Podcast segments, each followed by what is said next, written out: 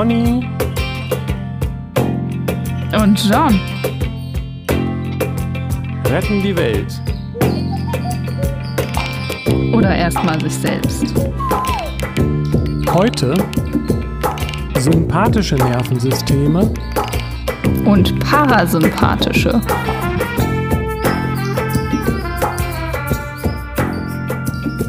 Herzlich willkommen, alle Zuhörerinnen, Damen und Herrinnen, innen und außen. Bei, Was? ja, hi. bei Pony und John, dem Spaß-Podcast für äh, spirituelle Psychophilie oder so. Ja, oder, oder so. Wir müssen mal T-Shirts drucken. Ja. Echt, aber wenn du so Slogans auf T-Shirts druckst, auf T-Shirts druckst, heißt das so? Und es klingt als irgendwie so viel S. Wenn du Slogans auf T-Shirts druckst. Okay, ähm, Da wird auch nur herumgedruckt. und, äh, und dann auch noch genderst, dann sind die ja ganz schön lang. voll, voll gedruckt. Ja, genau. Das stimmt. Ne? Das hast du schön ausgedruckt. oh, Okay. das stimmt. Und außerdem ist es ja auch so, wenn man es erstmal auf T-Shirts druckt, dann ähm, ist das eigentlich voll gegen unsere Grundidee von dem Podcast, weil wir ja immer so das machen, was gerade im Augenblick ist. Und sobald man was druckt, ähm, ist es dann so festgelegt. Das heißt, man kann unseren Podcast gar nicht mit nach Hause nehmen auf dem T-Shirt. Schreib das bloß nicht auf, schreib das bloß nicht auf. Interessant, dass du das so sagst, weil, wie ich vielleicht schon mal erwähnt habe, beschäftige ich mich ja in letzter Zeit auch sehr stark mit indischer Philosophie und ursprünglich war Sanskrit eben eine reine, ähm, eine Sprache, die rein ähm, von Lehrer zu Schüler, wahrscheinlich auch mit dem Geschlecht äh, Mhm. weitergegeben wurde und nicht aufgeschrieben wurde, wahrscheinlich auch um das zu bewahren und auch vielleicht um dieses Augenblickhafte zu erhalten und erst hunderte bis tausende Jahre später verschriftlicht. Finde ich schön, dass es jetzt Mhm. es in Schriftform gibt, aber ähm, diesen Gedanken, schreib das bloß nicht auf, finde ich irgendwie ganz interessant. ja, stimmt. Hatten wir ja auch in der Schamanismus-Folge, ne? Mit diesem Stimmt. zum Thema Dogmat, Dogmatismus und Verschriftlichung. Ja, ist ein bisschen, es, ist, ich meine, es ist echt so ein zweischneidiges Schwert, wie so manches, weil die Frage ist ja, wenn man es nicht aufschreibt, dann kann es eben auch später niemand mehr richtig deuten. So, ne? Ja, gut. Wobei deuten ja dann eh wieder, also nicht mit dem Geschriebenen übereinstimmen muss. Nee, genau, aber ich hätte jetzt gesagt, ein Grund, warum man etwas äh, nicht aufschreibt, ist, damit kein Dogmatismus entsteht, wie du gerade meintest. Genau. Aber er muss ja nicht entstehen, also er muss wahrscheinlich schon zwangsläufig entstehen, aber vielleicht nicht überall und bei allen. ja. Das heißt, ähm, ich bin schon auch froh über Texte, die überliefert wurden in Schriftform und die vielleicht sonst gar nicht erhalten worden wären. Also, äh, Klar, ja. Das ist schon ein unglaublicher. Kulturschatz. das stimmt. Ich weiß nicht genau, wie wir uns jetzt verhalten wollen zum Thema Housekeeping, weil wir ja mit der Folge gar nicht zu Ende waren. Und ob wir jetzt anschließen oder Housekeeping machen oder das nach hinten stellen und ein anderes Thema, was meinst du? Also das Housekeeping muss sich ja nicht damit äh, beißen, dass wir dann bei dem Thema weitermachen. Das stimmt. Und ich habe tatsächlich eins, zwei Gedanken. Ich glaube, den einen habe ich schon gesagt, aber den anderen, äh, äh, der, der kam mir noch irgendwie dazu. Mhm. Hast du sonst noch was? Also ich fand dein, äh, deine Idee vegetatives Nervensystem, Ja. Ruhe, Unruhe, äh, sehr interessant, weil mich das auch gerade viel beschäftigt.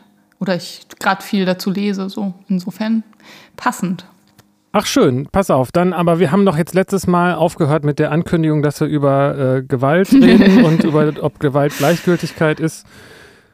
Und wenn wir das jetzt einfach machen, nur weil wir das gesagt haben, tun wir uns da irgendwo auch selber Gewalt an, oder? Weiß ich nicht. Ja, eben. Aber wir werden Also da vielleicht drauf ja zurückkommen. da.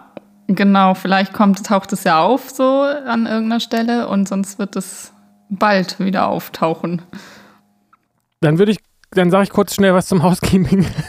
Ja, okay. ähm, ähm, also zum Housekeeping ist mir eine Sache aufgefallen, die sozusagen in dem, was ich da bei dir rausgehört habe, was dir vorschwebt, in sich dann für mich äh, widersprüchlich klang, was ich auch kurz erwähnt hatte, nämlich dass du meintest, dass erstmal alle einer Meinung sein sollen, dass das Ganze aber gewaltfrei ablaufen soll.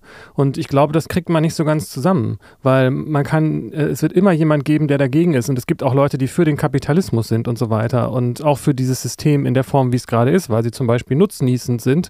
Und alleine die werden ja nicht sagen, nö, dann ändern wir jetzt das ganze System. Also zumindest wird es einige dabei geben. Und die Frage ist, wenn sie das nicht wollen, äh, das ist ja das Grundproblem auch in der Demokratie. Es kann sowas wie Einigkeit nicht geben und es wäre auch tragisch. Einigkeit ist ja irgendwie auch ähm, Diktatur sozusagen. Sehe ich nicht so. Und ich finde es tragisch, äh, die, das zu glauben, also dass es Einigkeit nicht geben kann. Wieso kann es das nicht geben? Das dass, alle Leute einer na, dass alle Leute einer ja. Meinung sind, meinst du, das kann es geben? Also wir gehen, also irgendwie gehen, geht die Welt von dieser Prämisse aus. Und das erlebe ich auch immer oder hab's öfter mal in so Arbeitsteams auch erlebt. Nee, wir können ja nicht, irgendeiner muss ja der Boss sein, weil sonst herrscht keine Einigkeit und es muss ja irgendwo lang gehen und so. Ich denke das nicht. Und es gibt auch neuere, also ich kenne es aus dem Arbeitsleben, neuere Ansätze von äh, so Betriebsorganisator, äh, so, so Teams leiten und sowas, ohne eben Hierarchie, ohne Anführer, äh, sondern mit dem Ziel, Einigkeit herzustellen im Team.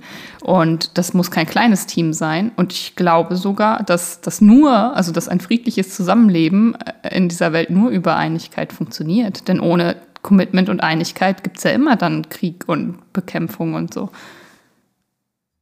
Also ähm, von Boss und so weiter habe ich nicht geredet, aber ähm, dass alle Leute dieselbe Meinung haben, dass äh, also vielleicht in einer Sache, dass man da irgendwie übereinkommt, das kann ich mir bei einem beim kleineren Team auch vorstellen oder weiß nicht, wenn du sagst auch bei einem größeren, kostet halt entsprechend auch Zeit und Energie und Meinungen ändern sich ja auch. Da muss man auch die Frage stellen, wie viel Zeit verbringt man damit, sich zu einigen und dass man mhm. will ja auch handlungsfähig sein.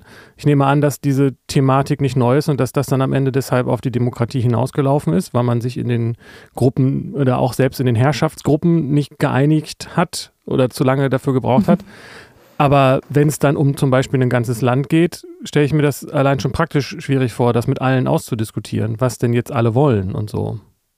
Ja, und da ist genau, da muss man, glaube ich, ansetzen. Also die Wege, Einigkeit herzustellen. Wie sehen die aus? Und geht es da wirklich um äh, Meinungen einfach auf den Tisch zu hauen und das auszudiskutieren?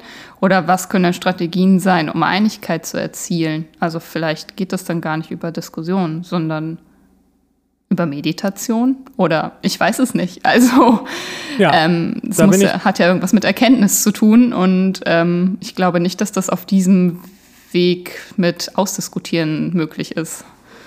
Da führt mich das zu dem zweiten Punkt, den ich hatte, nämlich dass die Grundursache für diese Schwierigkeiten natürlich mal wieder die Identifikation ist. Wenn man auch diese, diese ja doch offensichtlich sehr vorherrschende Annahme, dass äh, Zufriedenheit was mit materiellen äh, Aspekten zu tun hat oder dass die maßgeblich sind mhm. für Zufriedenheit, heißt ja, dass man sich mit dem Körper identifiziert. Also wenn mein Körper zufrieden mhm. ist äh, und äh, wenn ich mich körperlich und sinnlich äh, wohlfühle, dann kann ich mich auch geistig wohlfühlen. Und das ist ja, ja. der große Irrglaube. Und insofern ist ja. Meditation, denke ich, da an der Stelle ein guter Ansatz. Ja. Dann ist man nämlich nicht mehr von dem Materiellen abhängig. Genau. Dann geht es um was anderes plötzlich. Genau. Und wenn ja. man, es ist auch ein bisschen widersprüchlich, weil wenn man sich jetzt mal wirklich mit dem Körper identifiziert, dann müsste man ja ständig, äh, wenn man wirklich denkt, ich bin mein Körper, dann müsste ja man ständig panisch sein im Anbetracht der Tatsache, wie, wie groß und gefährlich das Universum ist und dass man ja auch sterblich ist dann dadurch, dass der, wenn der Körper stirbt, dass man dann plötzlich weg ist, so. Ähm, Finde ich ganz schön, äh, wenn man sich da wirklich mal reinbegibt, dann müsste man eigentlich sofort äh, spirituell werden. wenn es da anscheinend die Aussicht gibt, dass da noch was anderes ist als der Körper. Ja, oder an der Angst zugrunde gehen. Oder der Panik ja. oder wie auch immer. Ja, aber das will man, glaube ich, nicht und deswegen wird man wahrscheinlich da eher so auch sich dann auf die Suche machen, weiß ich nicht. Aber da liegt doch der, der, der Hund begraben, der, der körperliche Hund, mhm. der dann mhm. gestorben ist. Ja, ja genau. Ja, das sind interessante Punkte. Und ich glaube, da gibt es auch noch viel weiter zu, zu sagen. Also zu dem Bestimmt. ganzen Topic Gewalt und äh, friedlich zusammenleben und sowas. Sehe ich auch so. Wobei ich an der Stelle eben auch denke, du kannst halt auch niemanden dazu zwingen, ne? Also ähm, Nee, genau. Also selbst mit Gewalt ja das nicht. Gegenteil. genau, ja. du kannst aber Ja, das auch wieder, ja. Deswegen bin ich wieder bei dem Punkt, äh, dass die Menschheit sich gerade einfach entwickelt und das ist ein Prozess, den kann man nicht, da kann man nicht dran ziehen, damit es schneller geht. So, das heißt natürlich auch nicht, dass man nicht seinen Teil dazu beitragen soll, dass die Menschheit sich entwickelt. Man kann aber äh, auch erkennen und damit auch zu seiner eigenen Zufriedenheit beitragen, dass man hier die Entwicklung nicht erzwingen kann. Das muss selbst passieren. So. Mhm. Ja, genau. Das sehe ich auch so. Genau. Meine Frage, meine Ausgangsfrage war ja auch nicht, wie erzwingen wir jetzt ein äh, gewaltfreies System, sondern wie, wie kann ich mich daran beteiligen und dazu beitragen, ohne Parteipolitik zu machen. So. Ja, genau. Und da war wahrscheinlich, keine Ahnung mehr, wie da der Bogen war, aber das ist ja nun mal das System, was es gibt. Und um das, um was anderes zu haben, muss man ja das Alte dann irgendwie ablösen und damit irgendwie auch vernichten. Das ist ja die Frage, wie das. Naja, ist ein, wir können da ja nochmal drauf zurückkommen. Genau, machen wir. Okay, dann komme ich jetzt auf die meine Frage von eben zurück. Wie kommst du zu dem Thema Ruhe, Unruhe? Ähm, das ist interessant, weil ich mich darüber unterhalten habe und festgestellt habe, dass es da anscheinend ja unterschiedliche Tendenzen gibt in die Richtung. Und ich merke, äh, für viele Leute ist es wohl so, dass ähm, Unruhe ein Thema ist und die Frage ist, äh, wie kann ich dazu beitragen, dass ich ruhiger werde oder das, was auch immer Mhm. dieses Ich dann ist, was da ruhiger wird oder was auch immer da ruhiger wird dann, wahrscheinlich vor allem der Geist. Und da sind natürlich so Praktiken wie äh, Meditation oder auch äh, Yoga vielleicht auch oder Sport und sowas, ähm, Konzentrationsübungen förderlich. Und ich habe für mich festgestellt, dass das ähm, bei mir eher andersrum ist gerade zumindest, dass ich eher das Gefühl habe, ich könnte irgendwie was gebrauchen, was mich aktiviert. Und das ist ja auch jetzt nicht, Mhm. Ruhe ist ja nicht besser als Aktivität, sondern es geht ja darum, Mhm. beides irgendwie in einem gesunden Austausch zu haben, wenn das erforderlich ist. Und irgendwie tauchten dann Mhm. in dem Zusammenhang auch die Begriffe Parasympathikus und Sympathikus auf. Und dann habe ich das gelesen und habe gleich an, an die äh, aus der indischen Samkhya-Philosophie hervorgegangenen Begriffe, die drei Gunas, äh, Rajas, Tamas und Sattva, die ich sofort damit so in Verbindung gebracht habe. Und dann habe ich das mal gegoogelt Ja. und festgestellt, dass ich nicht der Einzige bin und dass es, da gibt es so ein kleines PDF dazu gefunden. Und das fand ich doch sehr interessant, dass mal wieder jetzt, um das nochmal zu betonen, in Indien vor vielen tausend Jahren, die schon äh, Erkenntnisse hatten, die, die heute dann die Neurologie nochmal äh, wieder entdeckt auf eine Mhm. naturwissenschaftliche Art. Aber ich finde das sehr spannend und es scheint ja uns doch alle zu betreffen. Und ich habe es noch Mhm. nicht so ganz verstanden, wie da, da was zusammenhängt und was man da tun kann und was nicht. Und deswegen hatte ich dich gefragt, ob du da auch einen kleinen Einblick drin hast. Und dann hat, meintest du ganz zufällig, dass du dich da auch mit beschäftigt hast oder es gerade tust. Zufällig schon, ja. Ja, ja, auf einer äh, traumatherapeutischen Ebene, weil es da ja darum geht. Also da ist das Nervensystem ja entweder also überfordert und unruhig meistens und dann geht es darum, wie kann man das regulieren. Und ich finde es voll interessant, dass das äh, diese drei Gunnars heißt das?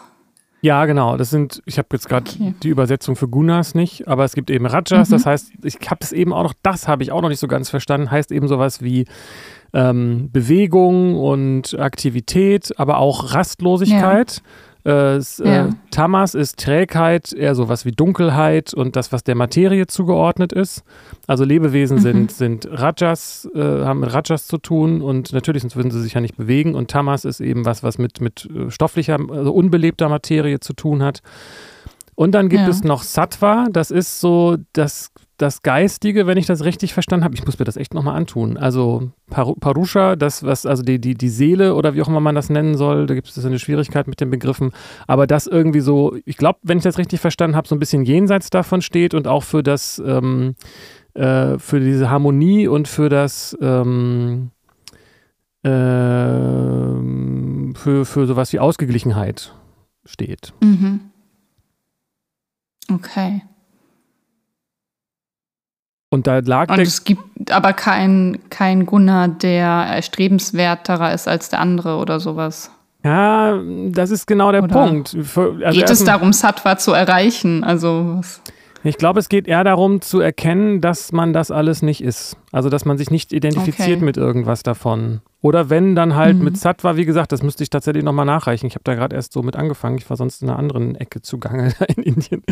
ähm, und ähm, es kann sein, dass es darum geht, dass Sattva das, äh, diese, diese, was mit Gleich, Gleichmut zu tun hat und so, ähm, Hm. nehme ich mal an, dass es was mit der wahren Natur zu tun hat. Und das ist aber schon auch natürlich mal wieder, wie, wie so oft, äh, geht es da halt um Erleuchtung und Selbsterkenntnis und zumindest schon mal um die Erkenntnis, dass wenn da Trägheit ist, dass das nicht ich bin und wenn da ähm, Bewegung Mhm. ist oder Aktivität oder Rastlosigkeit, dass das auch nicht ich bin. Mhm, okay. Ja, verstehe. Und diese, Mhm. die Nähe zu äh, Tamas gleich Sym Parasympathikus und Rajas Parasympathikus fand, also Sympathikus fand ich irgendwie naheliegend, lässt sich aber wahrscheinlich auch nicht eins zu eins übertragen so. Ja, ich finde es auch naheliegend, ohne dass ich jetzt viel darüber weiß. Aber klar, Sympathikus ist ja für Bewegung und aktivierend und Parasympathikus für Entspannung. Und insofern macht das Sinn. Und wie hängt das jetzt mit Trauma zusammen? Na, bei traumatischen Erfahrungen ist ähm, das so, dass unser Nervensystem Hormone ausschüttet wie Cortisol, Adrenalin und sowas, also Stresshormone. Und wir aber nicht mehr die Ressourcen dazu haben, unseren Stress selbst äh, wieder dann runter zu regulieren. Also wir in eine, der Parasympathikus nicht, also wir sind nicht fähig, den Parasympathikus zu aktivieren und uns zu entspannen, weil der Stress zu groß ist, so für unser System.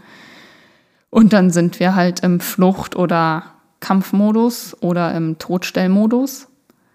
Ähm, und also während des Traumas. Und ähm, das wird aber so abgespeichert, wenn es nicht aufgelöst wird oder wir nicht koreguliert werden. Also wenn das wenn es nicht therapieren, so, dann ist das da, diese Überforderung in uns. Und wenn dieses Trauma getriggert wird, also wir denken, wir erleben das wieder oder beziehungsweise unser Körper das denkt, unser System denkt, er befindet sich wieder in einer solchen äh, Situation, die er als gefährlich abgespeichert hat, als traumatisch, ähm, passiert das ja wieder, passiert das die ganze Zeit, immer diese Aktivierung und diese Anspannung, Unruhe und dieser Flucht- oder Kampfmodus oder Todstellmodus. Ähm, und wenn wir das bewusst kriegen, dass das so ist, also dann können wir natürlich erkennen, okay, das, ich fühle mich so gestresst oder ich verhalte mich so dies und deswegen und dann können wir auch eingreifen und aktiv dazu beitragen, den Parasympathikus zu aktivieren und Entspannung zu trainieren, uns zu regulieren und nach und nach dann äh, kann das System neu lernen und ist nicht mehr so diesen, diesen bösen Stresshormon ausgesetzt. Das heißt, der ähm, Sympathikus äh, sorgt auch dafür, dass diese Hormone ausgeschüttet werden, nehme ich dann an, ne? Mhm, genau. Vielleicht sollten wir das nochmal einmal ganz kurz äh, für die Leute, die jetzt gar nicht wissen, wovon wir reden, nochmal irgendwie zusammenfassen, fällt mir gerade auf, ne? Was denn zusammenfassen? Was, was jetzt Sympathikus und Parasympathikus ist, wovon wir gerade reden, das sind ja keine zwei Clowns aus dem Zirkus, die lustige, lustige Nasen haben. Nicht? Ach Hallo so, Leute, ich, dachte- bin der Sympathikus, das ist mein Freund, der Parasympathikus. Nee. Ja, war witzig, ey. Wäre nicht schlecht als, als Ja. Pädagogik-Clowns. Ja, genau. Nee, das sind Teile des Nervensystems. Also es, man spricht vom sympathischen Nervensystem, Sympathikus und parasympathischen Nervensystem. Und die sind verantwortlich, die Nervensysteme, für verschiedene Dinge. Also äh, im Körper, für unsere Körperfunktion. Und wenn der äh, Sympathikus stark aktiviert ist, also das brauchen wir auch zum Beispiel, wenn wir, weiß ich nicht, beim Sport oder beim Spiel, wenn wir auf Herausforderungen reagieren, dann müssen wir in Aktivität kommen und äh, ja, der aktiviert eben durch die Ausschüttung von bestimmten Hormonen dann, dass wir aktiv sind und uns Kräfte zur Verfügung stehen. Und das ist total wichtig und gut, dass der da ist. Und der setzt auch dann ungeahnte Kräfte frei. Also wenn wir ne, in Gefahr sind und dann plötzlich so schnell rennen können, wie wir noch nie gerannt sind, das ist, weil wir plötzlich diesen Hormonkick haben, weil der Sympathikus so stark aktiviert ist. Und der Parasympathikus ist halt der zweite Zweig des autonomen Nervensystems und der hat ein, ja, andere Aufgaben und Funktionen. So, der ist äh, für die Regeneration wichtig, für die Erholung, für die Entspannung, so, für, für Ruhe und Erholung, genau. Und beides brauchen wir und beides ist wichtig. Und bei Trauma ist es meistens äh, unausgeglichen, dass eins eben überaktiv ist. So. Und, äh, und ja, gut, das finde ich auch gut, das nochmal so von dir zu hören. Ich habe da ja gerade auch erst mit angefangen, ja. Äh, wichtig ist in dem Zusammenhang wahrscheinlich nochmal, du hast jetzt autonomes Nervensystem gesagt, ist, das ist eben der Teil, den wir nicht willentlich beeinflussen können, in dem Sinne, mhm. wie wir sagen können, ich hebe jetzt meinen linken Arm oder, oh, das war der rechte, egal. Mhm. Aber so, ne? Also. Genau. Ähm, also Verdauung, ähm, Atmung, das alles ist ja das autonome Nervensystem. Atmung? Also atmen kann man ja, ja auch willentlich. Kannst du, ja, du kannst darin eingreifen, aber du atmest ja trotzdem die ganze Zeit, ohne dass du drüber nachdenkst. Das passiert ja schon von selbst. Ah. Und äh, der, der Parasympathikus, also das Entspannungssystem, ist auch für die Verdauung verantwortlich, ne? Habe ich, hab ich gelesen. Das ja. heißt, ich finde das alles das sehr stimmt. interessant, weil wenn man, ich bin dann so geneigt, mir da so reinzugraben und das überall zu sehen, aber stelle dann auch trotzdem fest, vielleicht ist es ja nicht ganz falsch, dass wenn man äh, sich zum Beispiel bewegt, dann nimmt man vielleicht nicht nur deshalb äh, ab, äh, weil man weniger Kalorien, äh, weil man mehr Kalorien verbraucht, aber vielleicht auch mhm. deshalb, weil man weniger Zeit hat, das zu verdauen, was man zu sich genommen hat. Weiß ich nicht, ist so eine Vermutung. Ne? Also ich glaube, dass dieses Kalorienzählen nicht so eins zu eins funktioniert und wenn man jetzt äh, mittel viel isst und viel rumliegt, dann kann man das auch schön richtig auskosten, diese, diese ähm, ne Energie, die in der Nahrung steckt. Ist jetzt nur so eine Vermutung, müsste man natürlich mal belegen, so. Aber das hat ja unheimlich viele Konsequenzen so für den Alltag. Und ich finde, der entscheidende Punkt ist erstmal überhaupt das zu realisieren. Und da hattest du ja jetzt äh, was Ähnliches gesagt, wie in den alten Texten steht, dass, ähm, dass es erstmal darum geht, das überhaupt wahrzunehmen und zu erkennen, dass es diese beiden Systeme überhaupt gibt.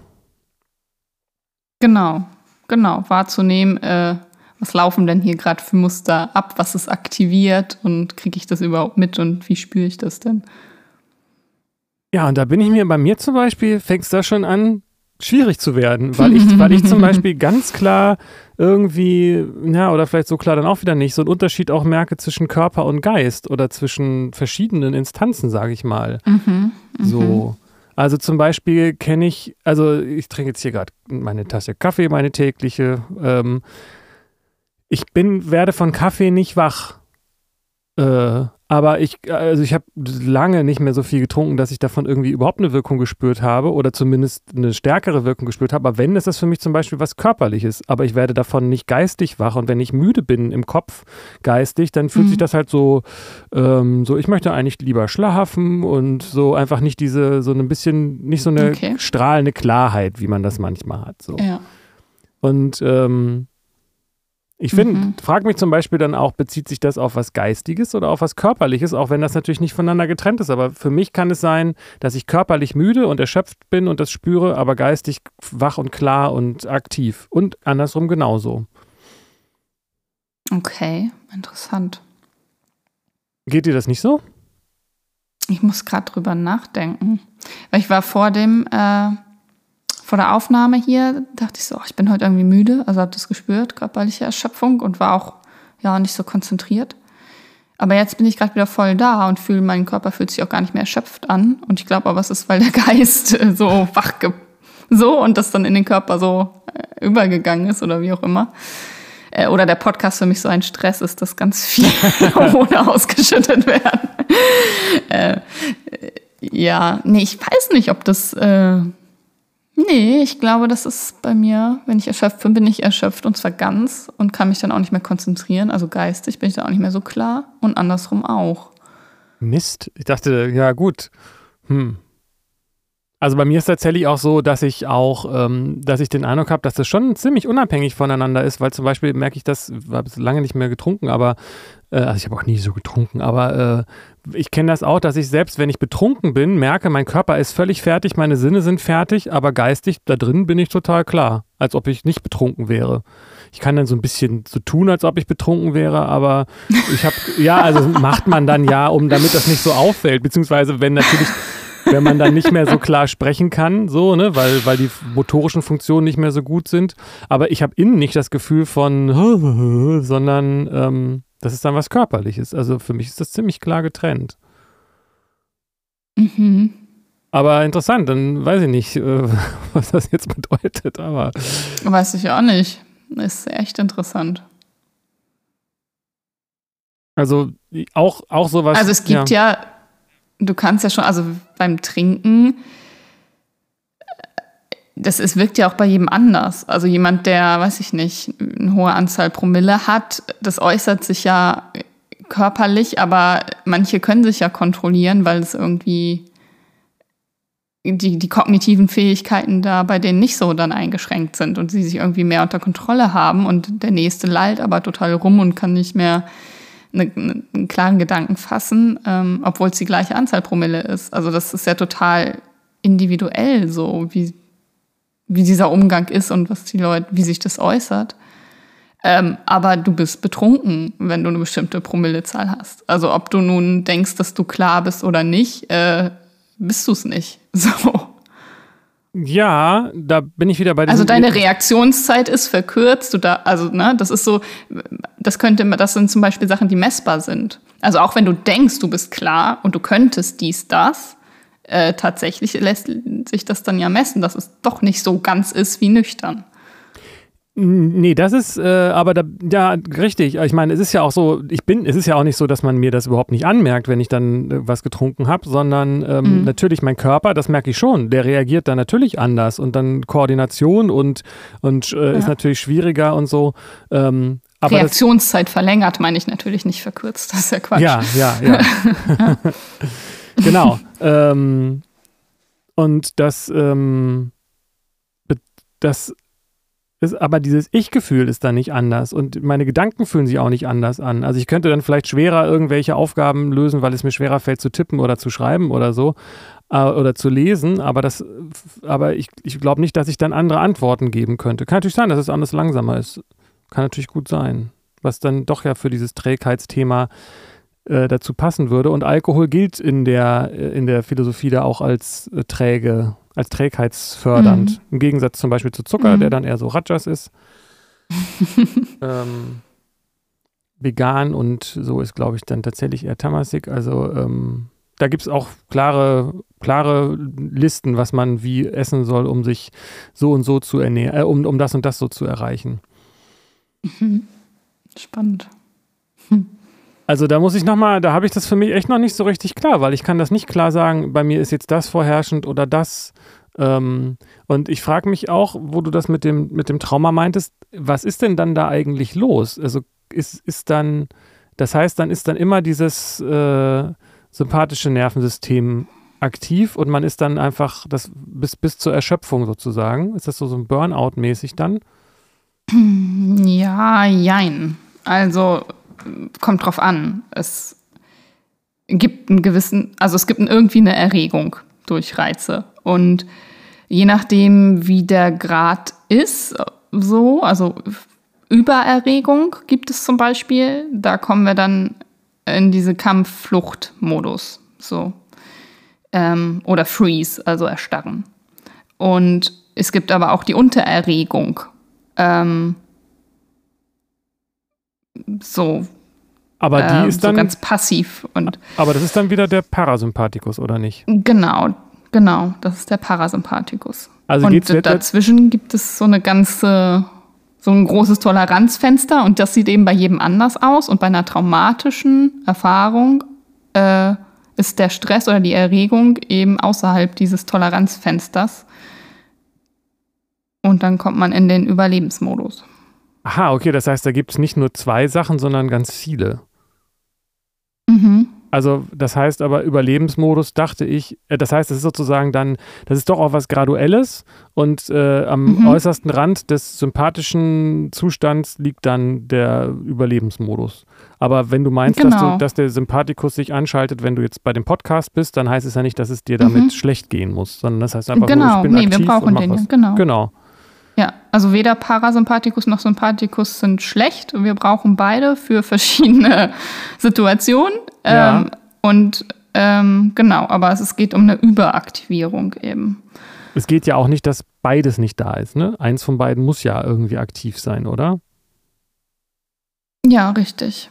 Oder können die beide ähm, gleichzeitig unabhängig voneinander ähm, mehr oder weniger aktiv sein? Also können auch beide voll aufgedreht sein oder beide voll runtergefahren sein, also mehr oder weniger? Hm. Da muss ich gar mal drüber nachdenken. Also beide voll aufgedreht geht ja eigentlich nicht. Du kannst ja nicht voller Action und voll träge gleichzeitig sein. Nee, aber wahrscheinlich, äh, wenn sozusagen so ein, ähm, das müsste man vielleicht dann nochmal genauer sich angucken, aber wenn du sagst, es gibt sozusagen so ein Extremende des äh, Fight-of-Light-Sympathikus-Systems, äh, gibt es ja vielleicht auch ein parasympathisches Extrem, das sozusagen notaus ist, wenn einfach klar ist, der Körper braucht jetzt verdammt nochmal mhm. Ruhe, dass er einfach auf den Knopf drückt mhm. und dann liegt, kann man nur noch liegen oder wird vielleicht sogar ohnmächtig oder, oder bewusstlos oder sowas. Mhm. Und, ja, ähm, auf jeden Fall. Genau, und ich könnte mir vorstellen, dass die tatsächlich auch miteinander konkurrieren können und dass das vielleicht auch ein Zustand ist, der was mit, mit äh, Burnout und Trauma zu tun hat, wenn man quasi, wenn der Sympathikus ähm, sagt, ich muss jetzt aber was leisten und der, und, und der Sympathikus sagt, ja, aber du kannst jetzt nichts mehr leisten, du brauchst jetzt Ruhe, dass der dann, dass die dann gegeneinander kämpfen. So. Ich habe da was zu gelesen, das war ähm, in dieser Datei, die ich meinte, das, das beschrieb das dann so als mit ähm, angezogener Bremse Gas geben. So, und dass das eigentlich das Problem ist, wenn der Körper äh, selbst quasi, wenn diese beiden okay. Nervensysteme miteinander kämpfen. Ich weiß nicht, inwiefern das dann direkt mit Trauma zu tun hat. Also es ist ja so, dass wenn du in der Untererregung bist, also der Parasympathikus am voll aufgedreht, dann bist du ja nicht mehr nur entspannt, das wäre ja nicht untererregt, sondern einfach nur wenig erregt, sondern untererregt ist dann wirklich so ja emotionale Taubheit, also ganz eigentlich gar kein Energieniveau mehr, so das Denken auch unmöglich wird, reagieren wird unmöglich. Das könnte man auch mit dem Zustand der Dissoziation gleichsetzen, ah. was ja während Trauma auch auftreten kann. Ah. Also es ist ja nicht nur, dass man in äh, Kampfmodus geht oder flüchtet oder so, denn wenn das nicht möglich ist, äh, gegen jemanden zu kämpfen oder vor jemandem zu fliehen, ähm, dann, dann dissoziierst du ja.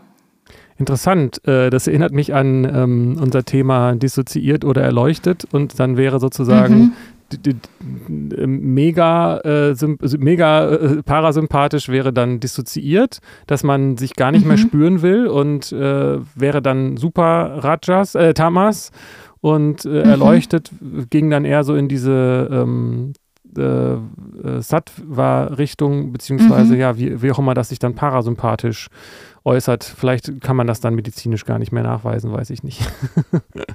mhm. Ja, genau.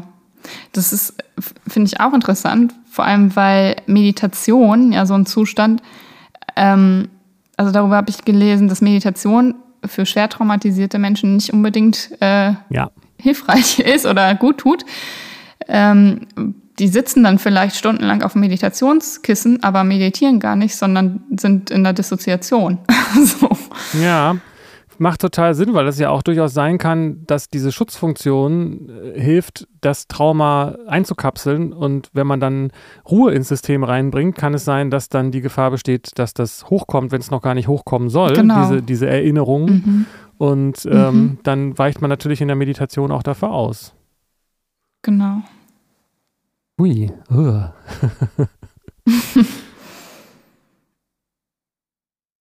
ich finde das super, super, super interessant, weil das alles so für mich nochmal so ein, so ein grobstoffliches äh, Erklärungsmodell liefert für Erfahrungen, die man selbst und andere machen.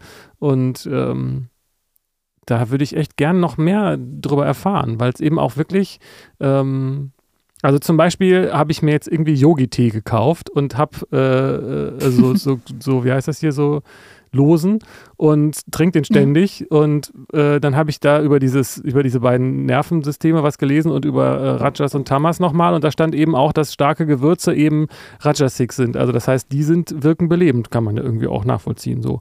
Und ich so gedacht habe, mhm. ah, okay, vielleicht habe ich mir unbewusst äh, diesen Yogi-Tee gekauft und trinke den, weil ich merke, dass das mich bei mir zur Aktivierung führt, die ich ja gerade mir so wünsche. Mhm. So.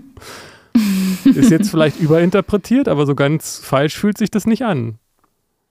Nö, klingt total logisch, finde ich. Ja. Und mein Eindruck ist, das habe ich ja, glaube ich, eingangs auch gesagt, dass, dass die meisten Menschen, die sich so mit Meditation und Spiritualität beschäftigen, eher so das Gefühl haben, sie müssen zur Ruhe kommen in dieser gestressten und gehetzten Welt. Und ich habe den Eindruck, ich muss mal wieder ein bisschen was tun und nicht die ganze Zeit nur so da sein. Ja. Und äh, da habe ich tatsächlich jetzt noch nicht so viel für mich gefunden, aber das ist vielleicht auch was, was nicht von heute auf morgen geht. So. Ähm, aber einfach mehr bewegen. Mhm. Ich glaube, meine Wohnung ist auch zu dunkel und so. Deswegen ist es, glaube ich, auch so eine hormonelle Sache mit dem Licht. Wenn ich mehr Licht abkriege, dass ich dann vielleicht auch wacher werde. So. Mhm. Ja, klar, das ist ja komplex. Also, warum du dich dann nicht wach genug fühlst oder was? Keine Ahnung. Es hat ja viele Faktoren. Ernährung, Licht, Bewegung, Psyche. Bildschirme, viel zu, zu viel Bildschirme, womit man seinen Bildschirme Geist, auch. Ja, womit oh, ja. man seinen Geist füttert wahrscheinlich auch. Oh ja, die machen mich auch müde. Also das noch echt, also so, so Serien gucken oder so, da bin ich total träge. Das ist gar nicht gut für mich. Ja, und man guckt dann immer auch so auf kurze Distanz, ne? Also, aber, und ich merke das tatsächlich auch, wenn ich dann mal rausgehe, einmal im Monat, ähm, das, dass, dass ich so richtig merke, wie sowas passiert in meinem Körper. Einfach, wenn ich einfach mal aus den eigenen vier Wänden rauskomme. Das sage ich wahrscheinlich was, was alle Leute wissen, aber ähm, so mal frische Luft zwischendurch zu schnappen, das, das spült schon ganz schön durch, finde ich. Ja, finde ich auch. Ja, was soll ich sagen? Bin aufs Land gezogen, damit yes. ich äh, das mehr habe. So, und ich merke das, wie gut das tut und wie viel gesünder ich mich fühle, so, weil ich einfach jeden Tag draußen bin. Und zwar nicht in kurz über die Straße zum vollen Supermarkt, sondern richtig draußen im Wald und am See und so.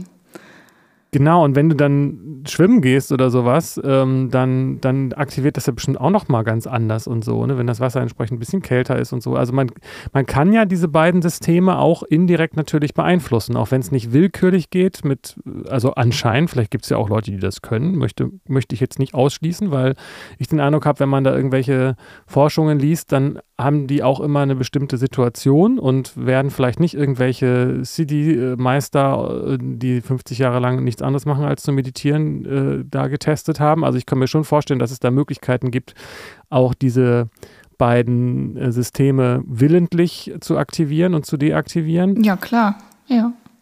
Aber zumindest gibt es die Möglichkeit, das indirekt zu tun. Mhm. Und meine Einschätzung ist, dass die meisten Leute tatsächlich eher zu viel stressig machen und zu gestresst sind. Und äh, ich nehme an, dass es im mehr äh, Anleitungen im Internet gibt, die dazu dienen, mal runterzukommen und sich zu entspannen. Und Netflix wird ja wahrscheinlich auch deswegen geguckt. Ob es dann so entspannt ist, ist eine andere Frage. Ähm, ja, also körperlich bestimmt, aber mhm. geistig wahrscheinlich eben vielleicht nicht so, weiß ich nicht. Ja, aber körperlich dann auch nicht wirklich. Also träge, also dein Körper ist ja dann auch träge. Der ist ja dann nicht.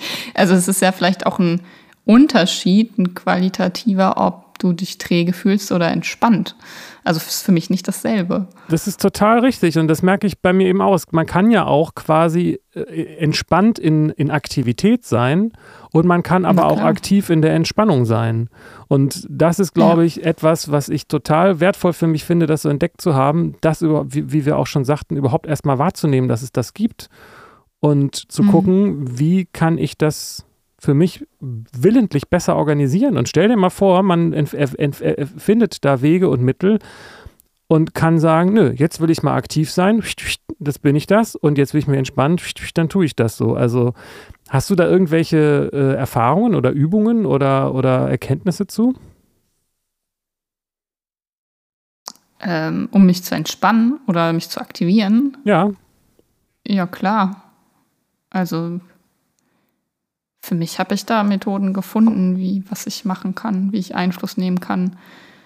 Ähm, und die sind, das sind aber eben Methoden, die individuell ja. sind. Also je nach eigenen Mustern, jeder muss halt für sich gucken, funktioniert das, wie sind die Abläufe bei mir, tut mir das gut, ist das, ne? Meditiere ich oder dissoziiere ich so? Also, ja. Ah, okay, ja, das heißt, man muss das tatsächlich für sich dann auch erforschen und auch dann mit einer gewissen Reflektiertheit und Ehrlichkeit. Ich bin ja schon wieder da, dass ich sage, letztendlich tun das ja alle und erforschen das ja alle. Also Leute, die Netflix gucken, haben ja anscheinend das Bedürfnis zu entspannen. Ähm, mhm. Und Leute, ich weiß nicht, und ich glaube, die meisten. Ja, die Frage ist, ob die es wahrnehmen. Also, ob die dann, also sagen, ich möchte entspannen, ich schalte jetzt Netflix an, und ob die dann wahrnehmen oder nachspüren, entspanne ich mich wirklich? Oder fühle ich mich gar nicht entspannt, sondern dadurch eigentlich noch ausgelaugter und werde träge? Ich denke beides, ne? Also ich denke, die meisten Leute werden schon wissen, dass sie sich von Fernseher hängen, um abzuhängen und zu chillen und zu chillaxen und zu entspannen. Ähm, Oh, wenn sie es nicht wissen, tun sie es ja trotzdem deswegen. Ähm, aber tatsächlich mhm. ist das Zweite das Entscheidende, zu gucken, ist das denn überhaupt das, was mich auch entspannt? Und ich denke, da werden auch wieder mhm. Suchtmechanismen ähm, eine Rolle spielen. Mhm. In beide Richtungen. Auch Alkohol entspannt ja auch, aber naja, wir wissen ja, wie Klar. das dann ausgeht. Und ähm, oder ja, ich finde es interessant, dass, dass mir fallen eigentlich immer nur so diese typischen äh, Entspannungssachen ein, aber so was, was aktiviert irgendwie, das wird da nicht so viel drüber geredet. Außer halt ein bisschen Sport machen und so. Naja, also was du gesagt hast, kaltes Wasser aktiviert sehr. Kalt duschen gehen, schwimmen gehen, rausgehen, wenn es kalt ist. Äh, das aktiviert total. Ich habe das neulich tatsächlich gemacht. Da habe ich mich joggen gegangen und habe kalt geduscht. Und da war das genau die Situation, die ich beschrieben habe. Ich, ich merkte dann, okay, mein Körper ist wach. Aber ich hätte, ich weiß nicht, ob das geistig bei mir auch so war oder ob das überhaupt einen Unterschied gemacht mhm. hat. Also ich hätte mich auch gleich wieder ins Bett legen können und schlafen können. Vielleicht ist ja irgendwie was okay. pathologisch los bei mir, weiß ich nicht. Mhm. Ist, glaube ich, auch grundsätzlich so eine Sache, dass man nicht zu, dass ich da auch die Tendenz habe, äh, zu schnell zu viel zu wollen und das ist sicherlich nicht förderlich, denn ähm, ein Problem, was es irgendwie mhm. auch gibt, ist es, sich da Gewalt letztendlich anzutun. Genau, genau, genau. Das ist ja also, dann, wenn du das dich zwingst, ähm, ist das natürlich dann nicht aktivierend oder steht das der Aktivierung entgegen, weil du es dann ja nicht mit einer Entspannung machst und da gar nicht die Energie fließen kann, sondern du dich selbst dann behinderst und der Druck quasi den Energiefluss stoppt dann wieder. Aber also ich verstehe, dass man nicht etwas machen kann, um dich zu entspannen. Also natürlich kann man das, aber wie soll ich sagen, man kann ja auch nicht durch willentlich mhm. aufhören zu denken. Man kann auch nicht mhm. mit Gewalt loslassen, so. Ähm, mhm. Aber warum, aber mit, mit Aktivität müsste man sich doch aktivieren können, oder nicht? Oder habe ich das jetzt falsch verstanden? Ja, klar. Also müsste man. Da ist es ja schon, man müsste. Also man kann, es gibt diese Möglichkeit, aber es, es kommt natürlich auf deine innere Haltung an. Also aktivierst du dich und guckst mal, beobachtest, was passiert denn da mit mir und kann ich Energie spüren und fließt da was und wie fühlt sich das an? Äh, oder ich aktiviere mich und ah, jetzt komm schon, komm schon, komm schon, ich muss doch aktiv sein. Und ah, wie merke ich das? Dann bin ich jetzt wach, fit, hallo, wo bin ich? So, ja. dann äh, stresst du dich ja gleichzeitig wieder. Und Stress ist dann wieder fühlt sich nicht gut an. Also fühlt sich nicht in, in einem, nach einem aktiven, entspannten Zustand an. Ja, das stimmt. Das muss man eben auch trennen. Ne? Aktivität und Unruhe ist natürlich nicht dasselbe so. Mhm. Vielleicht bin ich auch aktiv und äh, verspreche mir nur zu viel davon. Kann natürlich auch sein, dass ich mir, dass ich, dass ich eigentlich schon aktiv bin, aber mir irgendwie eine Stimme im Kopf sagt, äh, ich bin zu unruhig und müsste da eigentlich noch mehr aktiv sein oder das ist nicht aktiv genug oder du bist nicht wach genug und das wiederum erschöpft dann ja auch. Vielleicht ist das das, was ähm,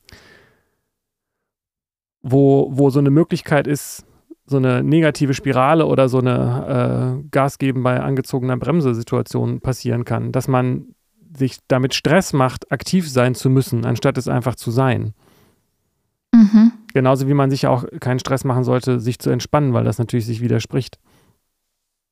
Genau. Das ist was anderes, ob wir den Zustand, den wir verändern wollen, also dieser Veränderung Raum geben, so, oder ob wir sie versuchen zu forcieren. Da behindern wir dann den Energiefluss. Genau, und da gibt es wahrscheinlich dann zwei ähm, Sachen. Einmal der Geist und einmal das, äh, das Körperliche. Ne? Also die Frage ist ja, am Ende ist es ja dann was Körperliches, Sympathikus und Parasympathikus. Und wenn mhm. ich jetzt körperlich was tue, um das zu beeinflussen, dann ist es ja was anderes, als wenn ich gleichzeitig, es ist ja nicht dieselbe, derselbe Mechanismus, den ich dann bediene oder nicht auf dieselbe Art, als wenn ich, äh, wie wenn ich das geistig mache. Also wenn ich mich die ganze Zeit hinsetze und sage, mhm. ich muss, ich muss, ich muss, dann ist das mhm. was Geistiges und das wird mich wahrscheinlich eher stressen. Und wenn ich sage, ach nö, ich, ich bin halt entspannt und tue das, um aktiv zu werden oder um mich zu entspannen mhm. und, und, und beobachte einfach, wie das passiert, dann bin ich quasi sattwig im Umgang mit Rajas und Tamas. Mhm, genau. Passt das so zu deiner Erfahrung? Ja, so könnte man das sagen. Vielleicht ist das das, was bei mir schief läuft, dass ich, dass ich denke, es ist was, wo ich denken muss oder wo ich das geistig einfach herstellen kann. Und das scheint ja erstmal zumindest so nicht zu gehen. Also zumindest mhm. Äh, nicht, wenn, wenn es das vegetative ähm, Nervensystem ist. Wie hast du das gesagt? Das autonome, genau. Ja. Ich werde das mal ausprobieren, zu gucken, was passiert, wenn ich einfach mache, was ich machen muss, um aktiv zu werden und mir dabei nicht den Kopf dabei zerbreche, ähm, ob das wirkt, sondern einfach darauf achte, ob das wirkt und wenn nicht, dann ist es auch okay. Dann probiere ich mal was anderes aus. Oder ich probiere es halt einfach mal länger als zwei Minuten. genau.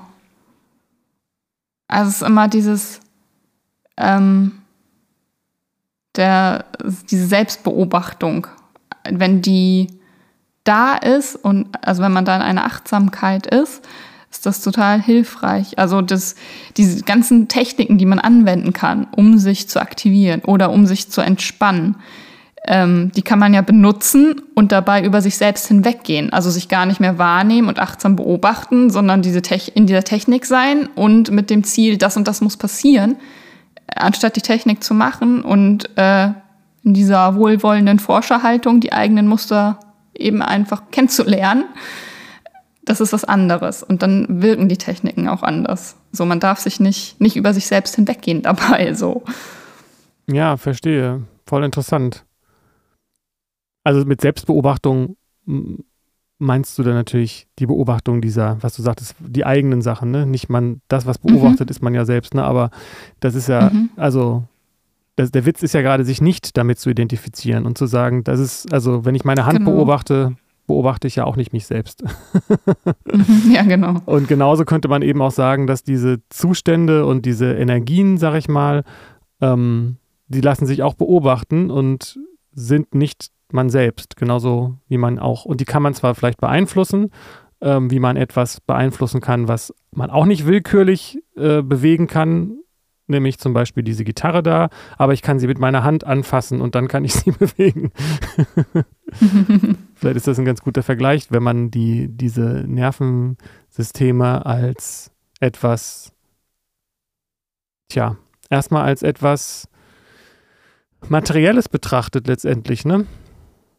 Weil mhm. man sie nicht willentlich beeinflussen kann, man kann sie äh, aber auch nicht, aber sie sind trotzdem beobachtbar und man kann indirekt sie beeinflussen. Genau.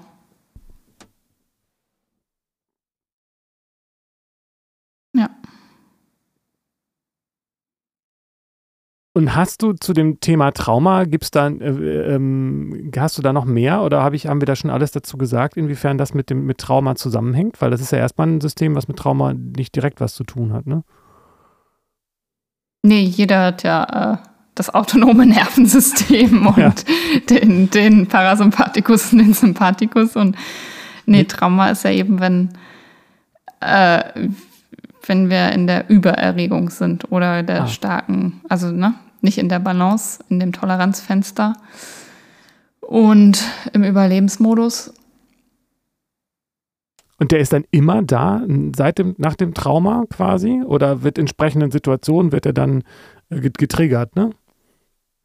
Genau, also das ist nicht, dass wir dann durchgehend in diesem Zustand sind, ähm, aber dass eben Situationen, die uns äh, an die traumatische Erfahrung erinnern, den Zustand halt sofort wieder wiederherstellen, obwohl diese neue Situation vielleicht gar nicht bedrohlich ist, wie die traumatische Erfahrung damals.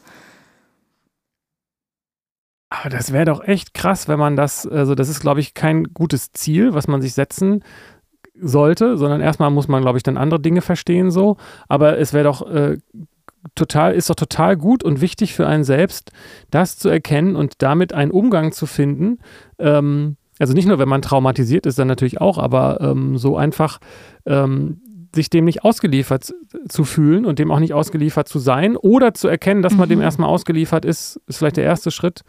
Ähm, aber einfach der Umgang mit der eigenen, mit den eigenen Energien an der Stelle, dass das etwas mhm. ist, was mhm. man beeinflussen kann. Das ist doch super mega wichtig so. Und wie gesagt, genau. ich nehme an, dass wir das alle sowieso schon versuchen mit Netflix und was auch immer. Ähm, ja, aber ähm, das ist doch quasi, wenn man sagt, das ist was Materielles, wie das, wie das eigene Haus oder die eigene Wohnung, in der man wohnt. Die kann man gestalten. Mhm. Ja, genau. Stimmt. Ja, Selbstwirksamkeit. Ja. So ein Stichwort, ja. Ja, und je mehr man das, also ich, wo du zum Beispiel Netflix sagst, ich merke, ich habe immer weniger Lust auf, auf Serien gucken, so sehr ich Serien auch mag und so und ähm, äh, es gibt mir halt irgendwie nicht mehr das, was ich dachte, was mir das geben sollte. Und deswegen ist dieser Hinweis total wichtig, zu gucken, was bewirkt das denn so? Also, ne, auch deswegen auch das, was du meintest mhm. mit dem Individuellen. Ähm, vielleicht bewirkt ja nicht alles bei allen dasselbe, sehr wahrscheinlich sogar. Und ähm, mhm. was, was, also immer die Frage zu stellen, was möchte ich erreichen?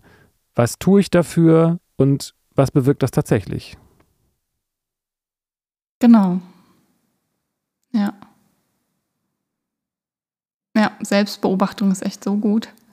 Also es ist immer so witzig, wenn manche, ich kenne das aus der Praxis, wenn Leute wegen Schlafstörungen äh, da sind und dann, äh, ich frage ja, was, äh, wie sieht das denn aus, wenn sie schlafen gehen? Was machen sie davor? Ne? Gibt es da eine Routine oder was, was machen sie so abends? Und dann, ja, dann gucke ich Tatort oder Krimi oder das. Und, die Leute ja, wie willst du dann noch so gut gut, gut einschlafen. Also klar, der Körper sitzt ruhig davor und ist nicht in Aktion, aber du gibst dir da ja was, was total anstrengend ist und was dich stresst die ganze Zeit und Stresshormone im Körper fließen und äh, danach ruhig einschlafen. Ja, also würde ich mir auch schwierig vorstellen, so für mich. Ja, verstehe ich voll, aber es könnte ja durchaus auch sein, dass es, dass es hilft. Ne? Da bin ich wieder bei dem Individuellen. Also ich glaube auch, dass es viele Leute gibt, die genau. dann abends so mit Gewalt so ein Wohlfühlprogramm fahren und die danach trotzdem nicht schlafen können, weil sie äh, so, oder, mhm. oder andere, die vielleicht das beruhigend finden, wenn der Kommissar nachher den Fall löst und danach so eine leichte Aufregung mhm. hat und dann, oh Gott sei Dank, die Welt ist wieder in Ordnung. So ist ja auch in Deutschland interessanterweise immer mhm. in aller, allermeisten Fällen die Polizei, die den Mörder findet und wieder für Ruhe und Ordnung sorgt, im Gegensatz zu den Detective Stories so in den USA. Das ist mehr so der Privatmensch ja. oft. Ähm, ähm, aber das ist ja, ja kann genau. sehr unterschiedlich sein. Und genau, deswegen ist die Selbstbeobachtung da ja so wichtig. Ja, und das ist auch, ich finde es auch total faszinierend und spannend, das auch als, als so ein Experimentierfeld zu sehen. Und das, also mir kommt das gerade so vor, als hätte mhm. ich zwei neue äh, Substanzen im Chemiekasten gefunden. Gucken wir, was passiert, wenn man die zusammenschüttet. äh, weil, ja, Puff, weil man kann ja das. Jan explodiert. Genau.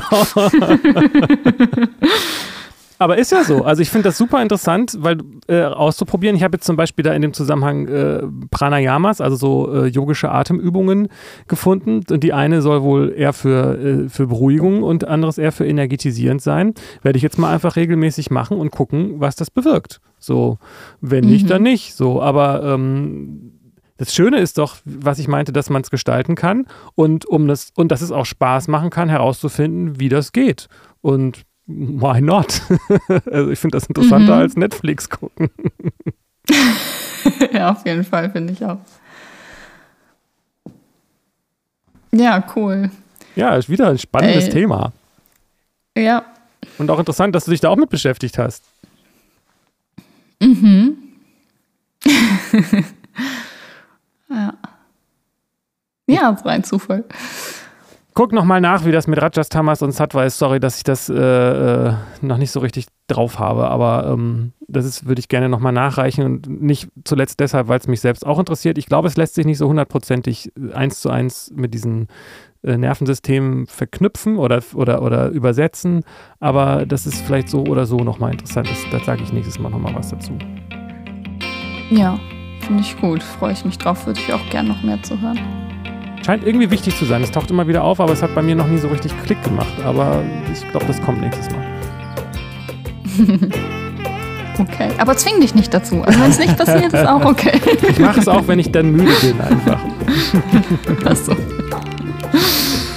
Okay, Dann, dann bis nächste Woche. bis dahin. Tschüss.